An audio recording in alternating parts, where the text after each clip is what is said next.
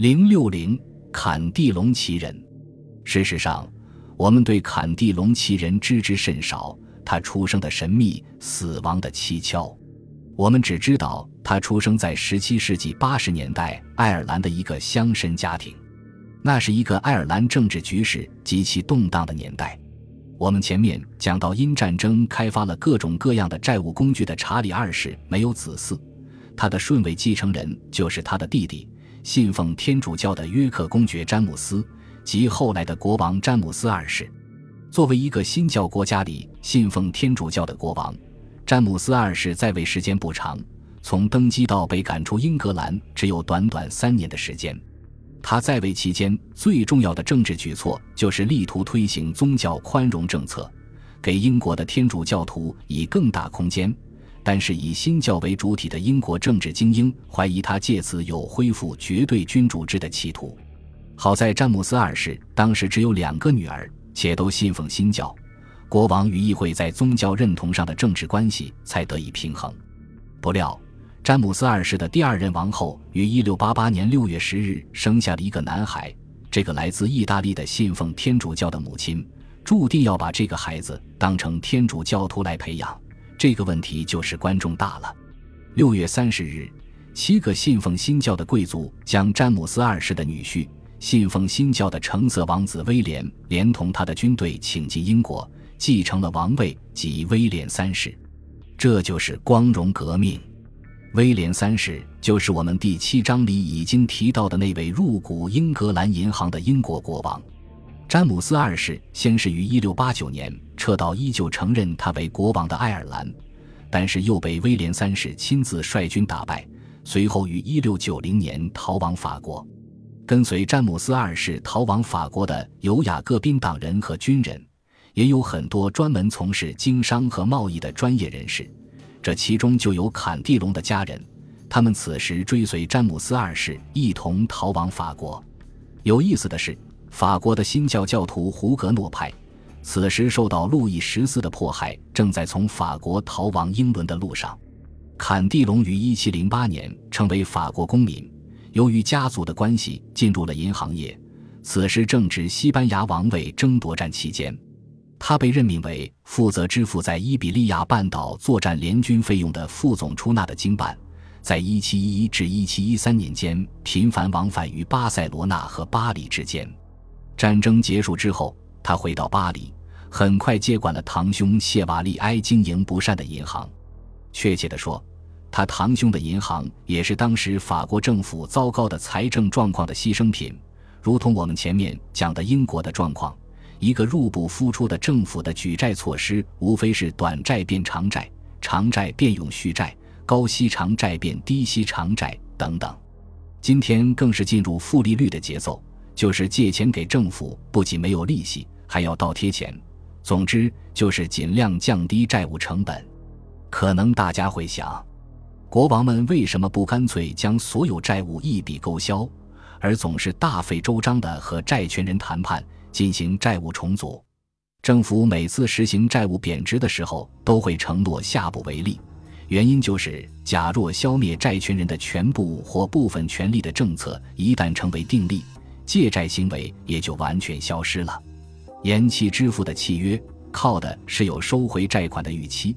如果早知这个希望是不可靠的，也就没有人肯放贷了。这一系列做法使得债权人，当然也包括持有这些债券作为储备资产的银行的资产状况急速恶化，再加上恶劣的经济环境，使贷款人违约和本来就存在的经营风险不断被放大。让情势变得更糟糕的是，当时成立的正义法庭对债权人相当敌视。致使老百姓选择持有铸币，而不是存到银行，更加巨恶化了银行的流动性。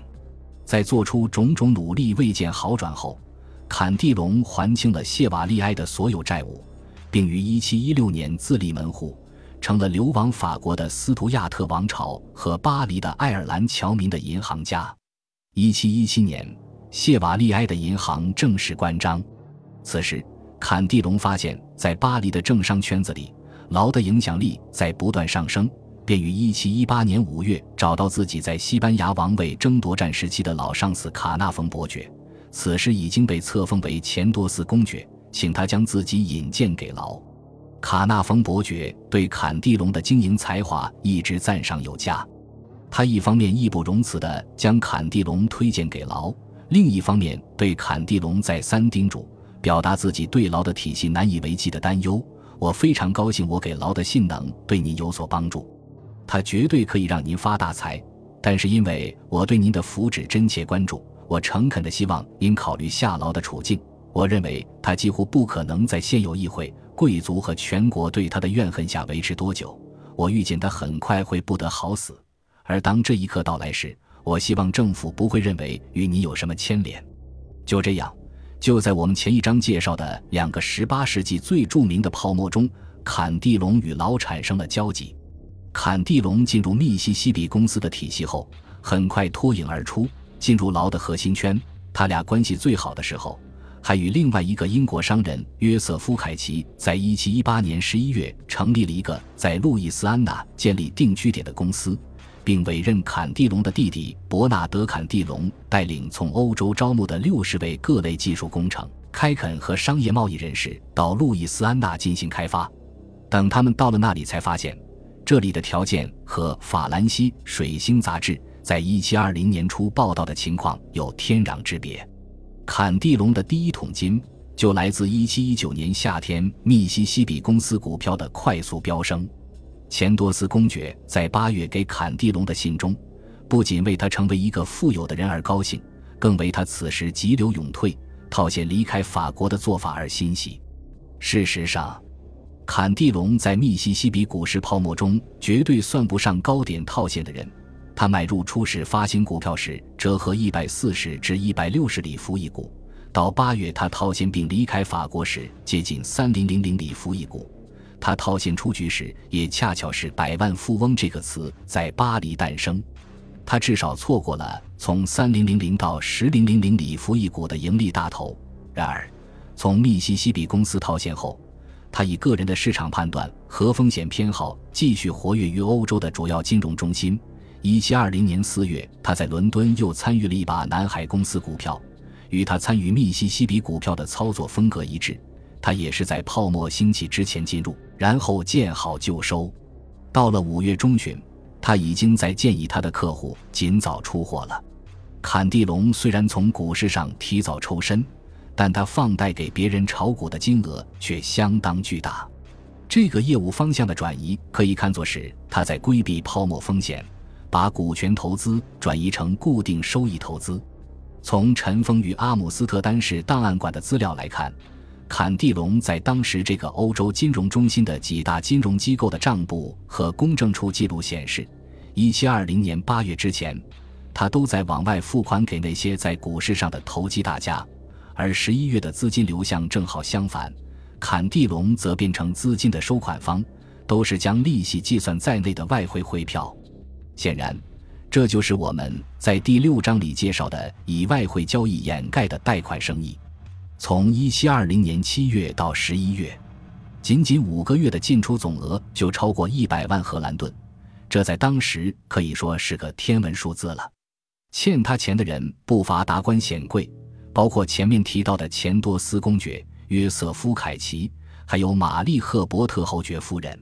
他们都是市场上玩的很大的股票投机家。等快到年底时，连英格兰银行都差点因为挤兑而倒闭，更不用说当时积极投身于南海泡沫的各路银行家了。那时候，手里还握有巨额现金的人凤毛麟角，财政上难以为继的法国政府正在抓紧对在密西西比泡沫中挣了钱的人大肆收税。坎蒂隆榜上有名。这种压力也被他的债务人拿来利用。从1721年直到1734年，在火灾中去世，坎蒂隆被债务人搞得官司缠身。最初是玛丽赫伯特侯爵夫人因欠自己庞大家族网络太多钱而血本无归，因此希望告倒坎蒂隆得到补偿，以解家族危机。后由坎蒂隆银行的总经理于1723年去世。他的太太以他和坎蒂隆关于银行业务的通信为证据，把坎蒂隆告上法庭。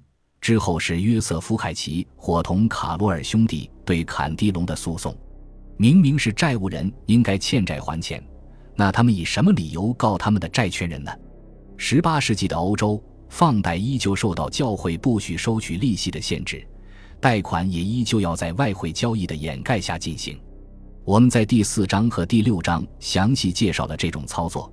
那个时候，借贷双方只要证明这不是一笔贷款收息的交易就可以了，而坎蒂隆的债务人要告到他也很简单，只要拿出证据证明这是一笔收取利息的贷款就可以了。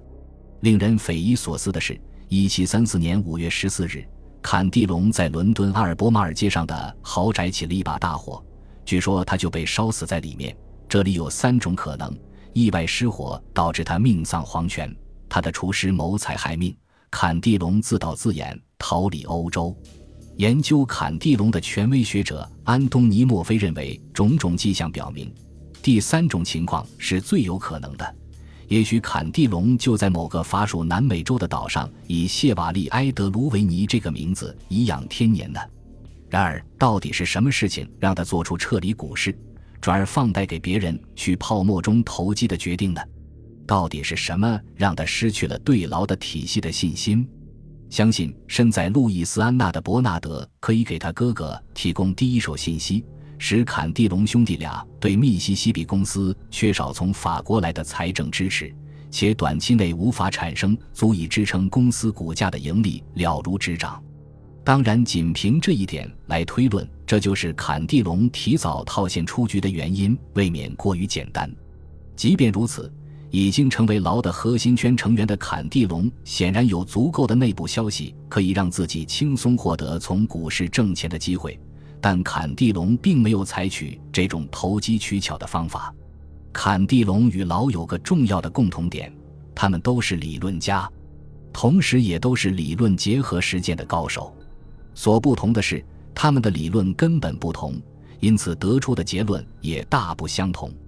老所构想的体系，以他本末倒置的理论为基础，本质上是需要货币集权才能推行的。